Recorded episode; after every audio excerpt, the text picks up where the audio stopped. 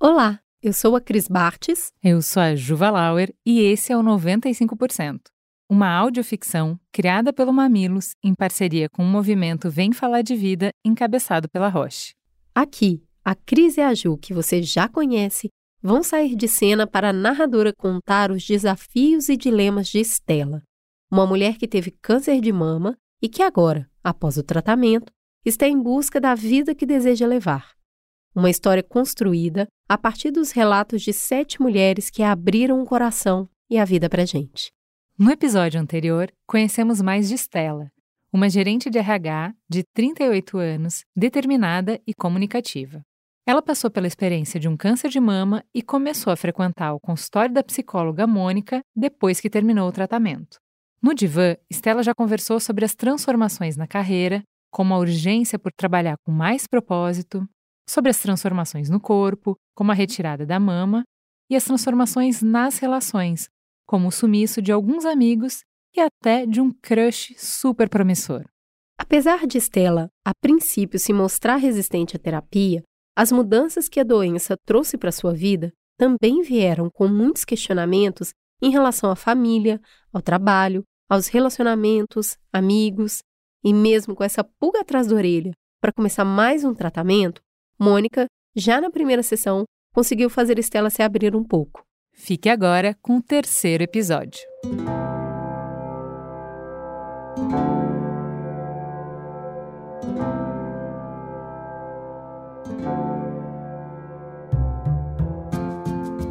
Já faz dois meses que a Estela faz terapia com a Mônica.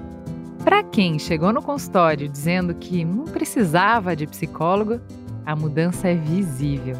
Em pouco tempo, Stella já entendeu que o consultório é um lugar seguro para se abrir, para se deixar vulnerável, para despejar antigas certezas que agora são questionamentos. Afinal de contas, depois do câncer de mama, muitas das suas convicções caíram por terra.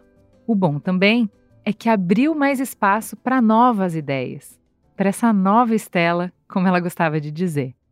Por exemplo, o seu novo cargo no trabalho.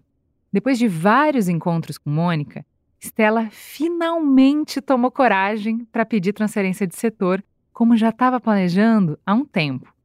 E é com essa novidade que começa mais uma sessão. Senta, Mônica. Você está preparada? Hoje eu tenho coisa demais da conta para te contar. Eu nem sei por onde que eu começo e eu tenho que andar logo, porque senão não vai dar tempo. Não, pera, eu sei por onde eu vou começar assim. Tem paciente de terapia que ensaia antes de falar, né? Tem gente que até anota, tem gente que improvisa. Stella variava bastante, dependia dos acontecimentos da semana, dos efeitos da medicação, mas ela gostava de deixar a conversa sempre fluindo. Tem muita gente que acredita que as sessões que não tem quase nada para falar normalmente são aquelas que rendem mais. Aparentemente, não era o caso daquele dia. Stella parecia estar tá carregada de histórias. Mônica, como de costume, oferece uma água, senta confortável na cadeira, abre um sorriso convidativo e oferece toda a sua atenção para Estela. Então, eu fui lá no meu chefe e pá, pedi a transferência. Eu cheguei, eu marquei reunião, eu falei tudo que eu já tinha dito aqui para você, mas boba que eu não sou, né? Eu criei uma frase de impacto. Eu entrei e disse: Eu desejo a minha transferência de área do RH para a área criativa. Eu falei assim, de supetão. Menina, ele nem se abalou. Mais ainda, ele disse: Me explica mais sobre isso. Daí, eu falei, eu falei de todas as minhas ideias, o que, que eu penso, redes sociais, campanhas, enfim. Menina, eu ia falando e o moço, ele ia se interessando cada vez mais. Ele se ajeitou na cadeira, ele inclinou o corpo para frente, sabe como é que é quando a pessoa está interessada no assunto? Aí quando eu terminei esse falatório todo, ele falou que ele nunca tinha pensado em mim na área, mas que eu tava com sorte e que ele tava empolgado, porque tinha acabado de abrir uma vaga na área de marketing e ele me indicar. Cara, eu fiquei como? Passada, né? Eu te confesso que eu não esperava, não. Opa! A sessão já começa animada, tem coisa aí. A Mônica já quer logo investigar. Será que eu estou ouvindo os ruídos de uma síndrome de impostor aí? Por que, que a Estela não esperava aquela reação do chefe? Ah, não, Mônica. Eu achei que você ia vir aqui me dar um biscoito, porque eu fiz todo esse movimento e lá vem você com mais questionamento, pô. Não, não é que eu não me acho merecedor e tal. Eu fiquei super feliz que ele viu de cara que o trabalho tem tudo a ver comigo, que eu tava falando coisa que tinha muita lógica. Mas ah, sei lá, sabe? Quando você quer muito uma coisa, aí você fica planejando um tempão. Eu acho que você espera sempre o cenário mais difícil, né? Você se prepara para batalha. Tanto que eu criei essa frase de impacto. Eu entrei toda armada. Eu tava esperando resistência, sabe? É. Tem outra coisa. Acaba passando pela minha cabeça, até porque foi tão fácil, que ele foi tão maleável e concordou facinho com a minha transferência, que ele teve um pouquinho de peninha de mim, sabe? Um, ai, pobrezinha da guerreirinha vencedora do câncer. Sabe, essas coisas. Eu não vou mentir, eu fiquei meio. Fiquei com isso na cabeça, sabe? É difícil mesmo. Tem muitas pacientes de câncer que reclamam de sentir esse esse constante comportamento de comiseração das pessoas, sabe? Aquela peninha. Mas no geral, essa atitude é uma questão de quem pensa assim e não das próprias pacientes. E mais, qual é o ganho que a Estela ia ter em tentar adivinhar o pensamento do chefe? Isso contribui para o seu trabalho ou será que atrapalha? A terapeuta traz tudo isso para a Estela. Quer saber? Você tá certo. Se não foi por pena ou não, não importa. E convenhamos, se dessa vez foi por pena, ha, me dei bem, né? É isso. Não adianta ficar na noia, né, Mônica? O fato, a verdade é que eu dou conta. Eu sei que eu dou conta do trabalho. Eu não vejo a hora de ir lá e pôr em prática o meu montaréu de ideia. Eu vou ficar por aí dando rolezinho, evento, eu vou fazer contato com as filiais, eu vou botar toda a minha cabeça, minha energia para jogo, para fazer isso virar. Eu vou arrasar nessa função, você vai ver. É isso. Reconhecer o próprio valor e traçar um limite para as projeções separando bem o que são as nossas opiniões e sentimentos e o que é desejo, necessidade, julgamento do outro. As questões dos outros são dos outros. Estrelinha para Estela. Mas não rasgue os seus cupons agora. Falei que tinha muita coisa para hoje, eu não estava de brincadeira. Depois de um plof twist desse, o que, que a gente faz? Sai para comemorar, não é mesmo? Claro, pensei na hora. Liguei pro Telmo, liguei para as minhas melhores amigas lá do grupo do Face, do Não Somos Guerreiras, e falei, galera, vamos comemorar. Não Somos Guerreiras é um grupo de Facebook que reúne mulheres com câncer de mama. Algumas já curadas e outras ainda em tratamento. O grupo é bem diverso e tem como objetivo principal a troca de informações e de experiências sobre todo esse processo em comum que elas passam. A verdade é que Stella e algumas das meninas viraram boas amigas. A convivência acabou ultrapassando muitas fronteiras virtuais e elas se encontram para fazer as mais diferentes atividades. Ou melhor, atividades diferentes, porque uma vez que elas foram transformadas pela doença, agora elas querem curtir muito a vida e cada hora inventam uma coisa nova para fazer. Pode ser um karaokê, uma aula de comida japonesa, um curso de mergulho. Como será que foi a comemoração dessa vez? Mônica estava curiosa. Então, gente empolgada, né? Nós marcamos uma trilha, depois um rapel que tem no final dessa trilha, e depois o rapel um cafezinho que tem lá nesse lugar mesmo da, do rapel. As minas querem fazer tudo uma vez, né? Aí a trilha tava moleza. O rapel foi punk. Mas eu encarei, né? Vou dar pra trás na última hora, pagar esse mico? Eu não. Deu tudo certo. Aí na trilha, pô, foi mó legal. A gente ficou conversando, deu para colocar o papo em dia sobre trabalho, saber mais das minhas amigas, porque a gente acaba ficando um período longo sem se ver pessoalmente. E claro, pessoalmente a conversa rola melhor, né? Aí sabe a Larissa, ela tava lá com a gente, ela é uma das minhas amigas. Inclusive foi até ela que me indicou aqui para você, né? Menina, ela tá mal. Putz, eu fiquei chateada, sabe? Tá com a libido zerada, zeradinha causa do tratamento. E eu senti que ela tá meio deprê, isso tá abalando o casamento dela. Ela tá bem chateada. Ai, gente, nem sei se eu podia falar isso aqui pra você, Mônica. Mas tem sessão amanhã. Vocês se viram lá com essa história. Mas a verdade é que eu fiquei bem preocupada com ela. É normal mesmo. Falta de libido e ressecamento vaginal é super comum em pacientes em tratamento para o câncer. Tem muita mulher que diz que nessa época só quer fugir do marido ou namorado. E tudo bem. É como Lenine mesmo diz: esse tempo pede calma. Pede também parceiros que sejam compreensivos e que as próprias mulheres não se forcem, não se cobrem a serem transantes. Vamos dar tempo ao tempo, vamos ter empatia. Mas voltando à Estela, ela continua o relato do seu dia. Bom, mas enfim, a gente foi falando de tudo um pouco, de trabalho, de doença, da vida. Mas aí, segura! Agora que vem a parte mais inacreditável desse rolê. Chegamos no café, daí toda aquela conexão com a natureza, adrenalina do rapel, eu toda trabalhada na confiança, mas eu ponho o pé dentro do café e quem eu vejo, Mônica? Menina, eu te dou mil chances e você não vai acertar quem quer, não? Eu vi o Paco? O boy tava lá tomando um café com outro cara. Porque São Paulo é pequeno, né? Óbvio que ele me encontrar lá no meio do mato. Sério, eu não acreditei. Falei, como assim? Bom, de primeira, eu fingi que eu não vi, né? Ainda não engoli aquele sumiço dele. Aí, beleza. Fiz a egípcia, ignorei total. Achei que eu tava arrasando. Eu tava nervosa, óbvio. Fiquei toda gelada, mas fiquei firme. Eu fui pedindo meu pingado, eu fui rindo, conversando com o Telmo, com as meninas, tananã.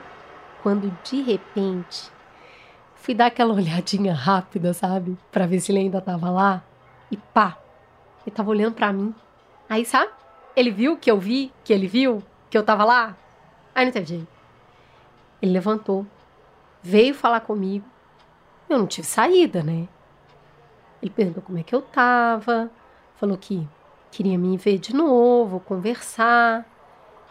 E aí, cara, você não vai acreditar. Ele falou: Acho que a gente devia jantar. O que, que você acha? Mônica, olha pra minha cara. Vê se pode. Stella parece indignada. Aquele convite soou como um insulto para ela. Mas Mônica, que não é boba nem nada, pergunta: Ué, por que é tão absurda essa proposta? Ah, tá bom. Então quer dizer, ele some depois que eu conto que eu tive câncer, que eu tenho um peito só, ele reaparece num aplicativo de pegação logo na sequência, e agora ele vem com essa conversinha mole. Ah, fala sério. Eu desconversei. Falei que eu tava ocupado. Mas aí, agora, tá mandando mensagem direto. E euzinho aqui, tomei sem saber o que fazer, né? Hum, aí tem coisa. Mônica resolve investigar um pouco mais e dar uma provocadinha na Estela. Afinal, ela quer ou não ouvir o que o Paco tem a dizer? O que de tão ruim pode acontecer se ela for nesse jantar? Qual é o pior cenário? Ah, nem. Tem me dá vontade de jogar esse alarme longe, sabia? Pô, justo na hora que eu tava precisando de uma resposta, tá parecendo novela isso aqui, pô. Stella fala isso, mas ela sabe que a Mônica não tá ali para dar resposta. O papel dela é fazer as perguntas certas para que a Stella mesmo reflita sobre seus conflitos. E é muito natural que depois desse sumiço do Paco, Stella esteja insegura sobre responder ou não suas mensagens. Afinal de contas, quem não estaria, né? Ah, pronto. Agora eu vou ficar em casa fritando e pensando: respondo ou não respondo? Eu tô morta na curiosidade. Que conversinha mole será que ele iria engatar nesse jantar, hein? Mas daí eu já penso em aceitar. Mas aí eu penso que ele vai sumir de novo. Ai. Mas será que se eu não responder, eu vou conseguir tirar esse cara da minha cabeça? É garantia? Não responde logo, eu não penso nele? Ai, Mônica, o próximo horário tá vago, não? Não. Não estava. E é claro, Stella foi para casa com todas essas perguntas na cabeça. De fato, depois de uma cirurgia, de um tratamento quimioterápico, depois de, mesmo com medo, ter dado um passo importante na carreira, o que que essa mulher tem a perder se for jantar com Paco, não é mesmo? Mas vocês sabem como é a Estela, né? ela ficou ruminando essa dúvida por alguns dias. Mas enfim, tomou uma atitude. E esse é justamente o ponto de partida do encontro seguinte com a terapeuta. Você é fogo, hein, Mônica? Eu tava toda decidida a não encontrar o Paco depois daquele sumiço, achando que você ia me dar toda a razão do mundo. Aí você vem, me coloca uma minhoquinha na cabeça, quer dizer, minhocão. Ah, eu lá sou mulher de ficar sem resposta? Não, filhota. Eu respondi o Paco. Eu aceitei o convite dele para jantar. Mônica ri. O objetivo do minhocão não foi necessariamente fazer com que a Estela saísse com o Paco, mas sim que ela refletisse sobre os seus medos, sobre as suas inseguranças. Às vezes, algumas pacientes depois do câncer podem dizer sim para tudo que aparecer nas suas vidas. Isso não é legal, né? Por outro lado, outras podem se autossabotar, principalmente quando o assunto é relacionamentos. Mas depois a gente fala mais sobre isso, porque a Estela agora está ansiosa para contar tudo. Bom, vamos lá. Ele me levou para jantar num lugar bem esquisinho. Esses que tem pouca comida no prato, sabe? Daí eu já comecei a desconfiar, né? Toda, tava toda trabalhada já no julgamento. Esse cara até querendo me impressionar. Pois bem, pedimos um vinho. Eu fui reparando, ele tava meio nervoso, sabe? Não parava de mexer as mãos.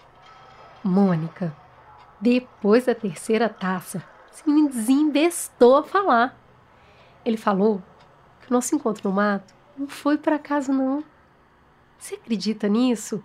Ele viu pelo Facebook que eu tinha confirmado o evento e ele foi lá me encontrar, cara. Aí ele me falou que depois que eu contei da minha doença, aí ele ficou noiado. Ele ficou com medo de entrar numa relação e se envolver e se apaixonar e depois me perder. E assim, eu meio que entendo, né? Pensando bem, não é uma coisa muito fácil. É verdade. Pode não ser fácil mesmo, mas tem alternativa. A Mônica tem anos de clínica com pacientes de câncer e já escutou todo tipo de história. Tem sim mulher que termina relacionamento depois da doença, mas tem também aquelas que casam e até mulheres que resolvem ter a si mesmas como companheiras para o resto de suas vidas e vivem muito bem, obrigada. Aí ele falou que depois daquela avalanche de coisa que eu tinha falado, colocado ali na mesa, né? Toda visceral ela. Daí, mesmo com medo, ele não conseguia parar de pensar em mim. Veja bem. E aí ele deixou bem claro que não tinha nada a ver com o meu corpo, que era mó linda.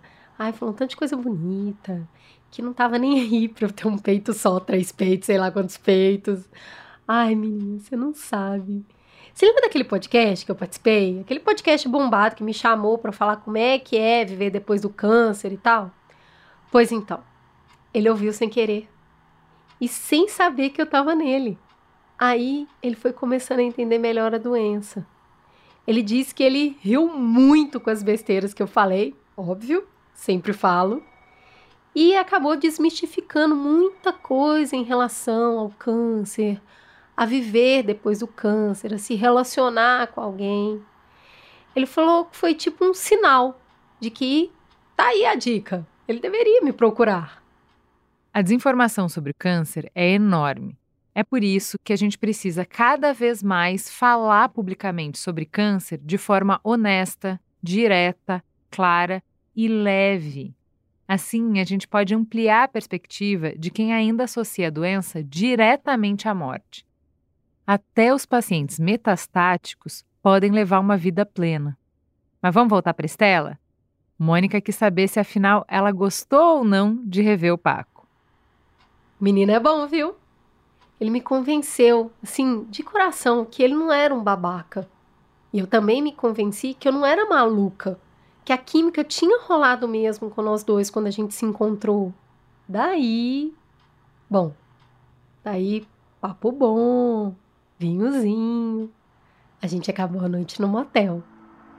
Ai, Mônica, foi maravilhoso. Tudo funcionou, tudo mesmo. Foi natural, foi íntimo, foi, sabe, pulsante, mas ao mesmo tempo foi acolhedor. Inclusive, mais de uma vez, tá? Pelo amor, pelo amor, eu acho que eu tô apaixonada, Mônica, me segura. Bom, não precisava nem ser psicóloga para chegar nessa conclusão. Tava na cara, na voz, no olhar que a Estela estava apaixonada e que ia viver intensamente essa paixão. E assim foi pelos próximos três meses. E o amor foi tanto e tão intenso que os dois resolveram juntar as escovas de dente e morar juntos. E Estela continuou falando desse amor nas sessões seguintes da terapia. Quem diria, Mônica, que eu encontrar o amor da minha vida depois do câncer, que eu ia ter um sexo bem do maravilhoso, mesmo sem ter uma mama, essas questões todas de tratamento. Olha, a vida tem me surpreendido de tantas maneiras. Sem dúvida, eu estou vivendo meu melhor momento. Mas sempre tem um mas, né? Todo mas de um paciente vem carregado de significados. E esse que Stella vai falar agora tem ainda muito mais. Mas é que. Ah, tá tão gostoso. Parece que essa família já estava pronta para existir tem tempo, sabe? E aí. Aí transborda. Qual que é o papo que vem a seguir?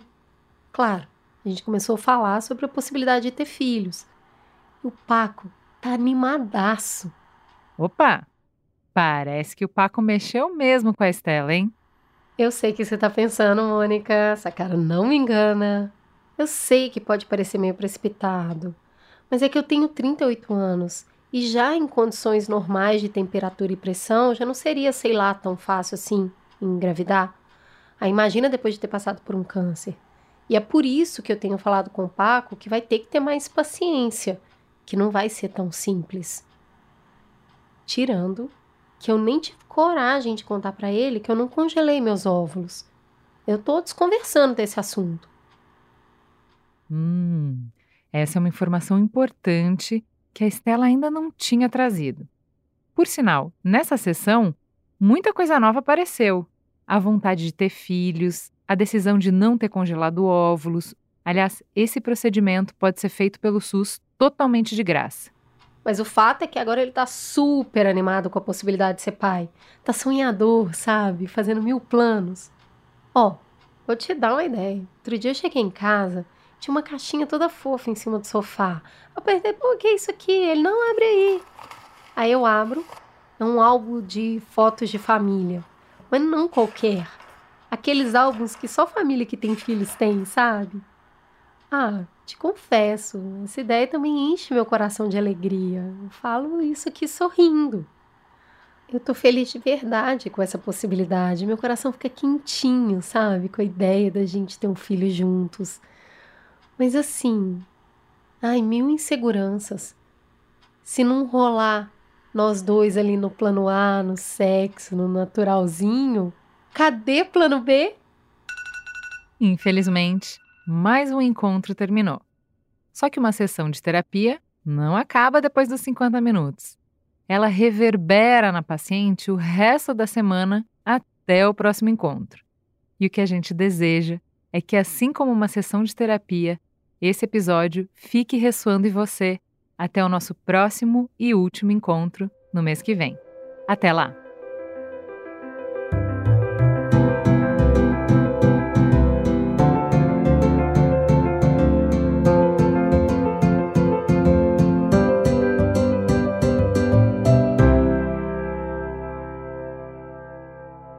Existem vários tipos de câncer de mama. A maioria deles são carcinomas, que são tumores que começam nas células epiteliais que revestem órgãos e tecidos do corpo. O tipo de câncer de mama pode ser classificado pela sua disseminação, ou seja, se o câncer se espalhou ou não. Os cânceres de mama também podem ser classificados de acordo com o tipo de célula e a sua forma de organização no tumor, temos cerca de 48 tipos e variáveis descritos. Alguns cânceres de mamas invasivos têm características especiais ou se desenvolvem de diferentes maneiras. Esses cânceres são menos comuns, mas podem ser mais graves, como o câncer de mama triplo negativo. Mas por que, que a gente está falando tudo isso sobre diferentes tipos de câncer? Porque quando a gente recebe um diagnóstico de câncer de mama, é importante saber qual o nome e o sobrenome dele para buscar o tratamento adequado. Vamos continuar a conversa com a Luciana Holtz, que é psico-oncologista e fundadora-presidente do Oncoguia. Hoje a gente vai entender direitinho a importância do diagnóstico correto do tipo de câncer de mama para buscar o melhor tratamento. Tá bom. Eu fiz a mamografia que o meu médico pediu. Qual é o próximo passo? Abro, vejo o resultado e jogo no Google para entender o que está escrito? Se fez a mamografia é porque alguém pediu e essa pessoa precisa ver o resultado. Né? Então não pode, não pode fazer uma mamografia, chegar em casa, abrir, achar que tá tudo bem e guardar na gaveta. Não pode, não pode. Pega o telefone, liga para o gineco, liga para o masto, né? Depende do especialista que fez o pedido e agenda o retorno. Então, o ginecologista é quem vai dar o próximo passo, né? Esse médico que está com você e que está olhando para a tua mamografia, que vai te explicar lá direitinho o que, que significa BIRADS 1, BIRADS 2, BIRADS 3, a mamografia vai dar este tipo de resposta, e é em cima desta resposta que ele vai definir o próximo passo. Se for necessário, o próximo passo sim é a biópsia, né? Então, eu preciso, se, se, ali na mamografia né, foi detectado um, um, nódulo que suspeito que precisa ser investigado, o próximo passo é uma biópsia. Existem diferentes tipos de biópsia também, né? É, é o, esse médico que vai definir, ou o próprio especialista ali que faz a biópsia no momento da biópsia, mas aí é uma próxima etapa, etapa necessária, que é quem vai confirmar se aquilo que foi visto na mamografia é ou não um câncer de mama. E aí, na biópsia, veio a confirmação de que sim, eu tô com câncer de mama. E agora? Qual que é o próximo passo? O que, que eu faço? Pois é, essa é uma fase difícil. Né? Nesse momento, a gente não pode esquecer que quem está ouvindo essa notícia vai estar, tá, assim, super assustada, super mexida, com medo, passando mil coisas pela cabeça. Então, a minha, eu gosto sempre de dizer, calma, né? É possível ficar quietinha, respirar um pouquinho, deixar com que tudo isso passe pela cabeça. Se neste momento, né, tiver muito difícil, muito pesado, é, pede ajuda de uma psicóloga, busca né, esse profissional para que você possa pôr para fora tudo que você está sentindo, né?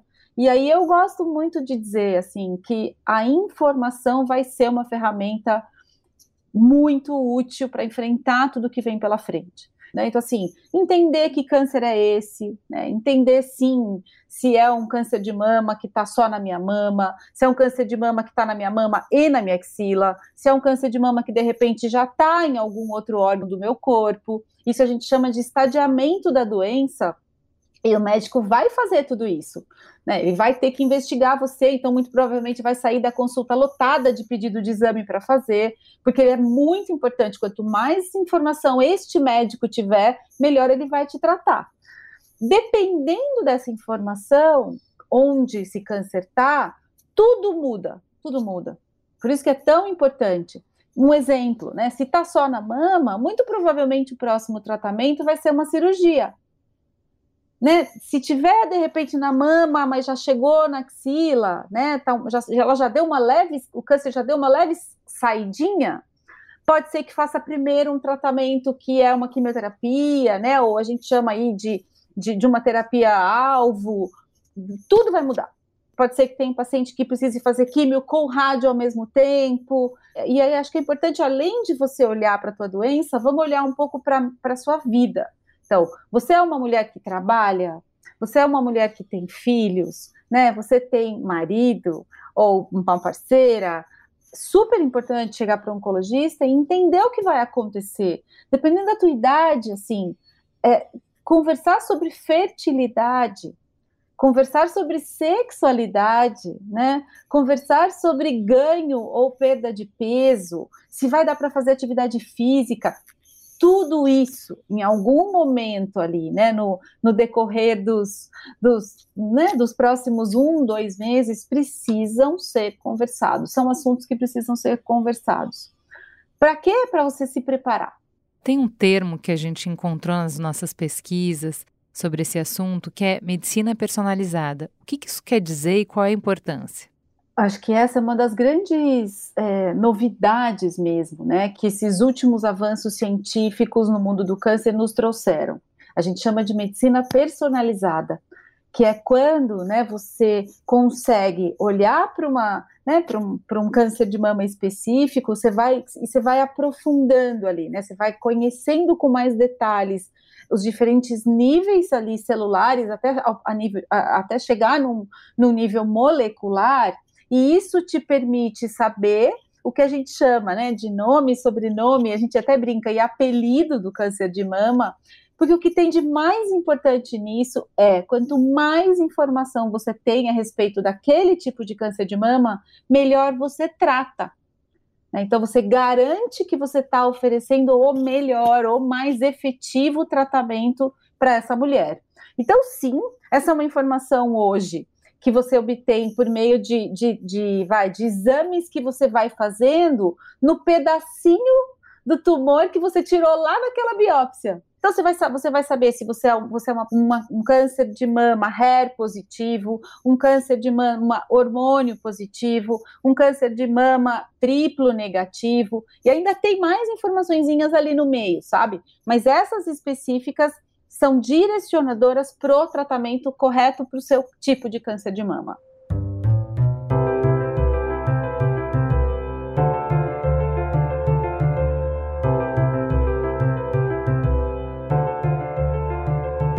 Diagnóstico não é sinônimo de fim.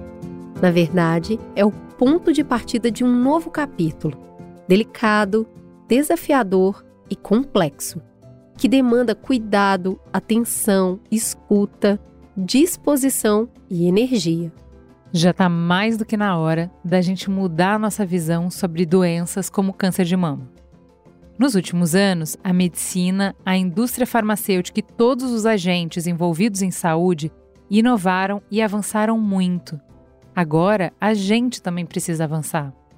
Ao contar a história de diagnóstico e de convivência com o câncer de mama, esse podcast está te fazendo um convite. Vem falar de câncer sim. Exames, procedimentos, tratamentos, informações. Mas principalmente, vem falar de vida. Vem falar de vida é um movimento em prol do conhecimento, do acolhimento, do diálogo e do apoio entre as mulheres. Autoconhecimento e informação são palavras-chave para superar o medo especialmente porque o câncer de mama é tratável. E quanto antes for diagnosticado, maiores são as chances de cura. É possível buscar o tratamento mais adequado para cada momento da paciente, inclusive diferentes terapias para cada perfil de doença. A Roche idealizou esse movimento por entender que a luta não é só para salvar vidas. É pela busca da dignidade, da transparência e da quebra de estigmas e sentenças. E a soma de forças com outras instituições, empresas e agentes da sociedade pode fazer total diferença nessa trajetória. Por isso, vamos juntas, todas nós, falar de vida, de conhecimento e de acolhimento. Acesse vemfalardevida.com.br, conheça e participe desse movimento.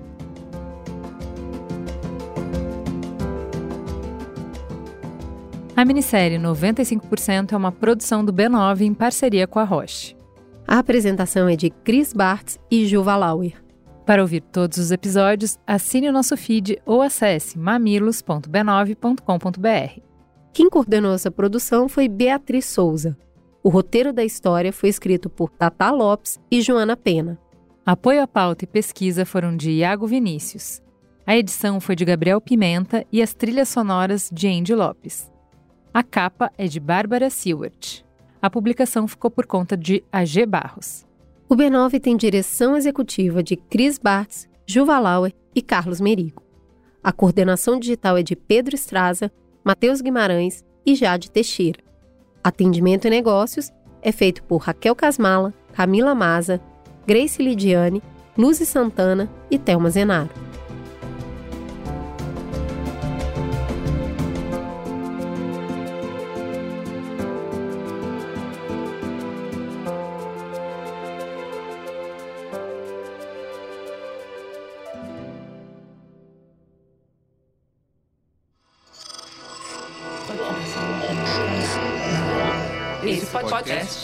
Apresentado por b9.com.br.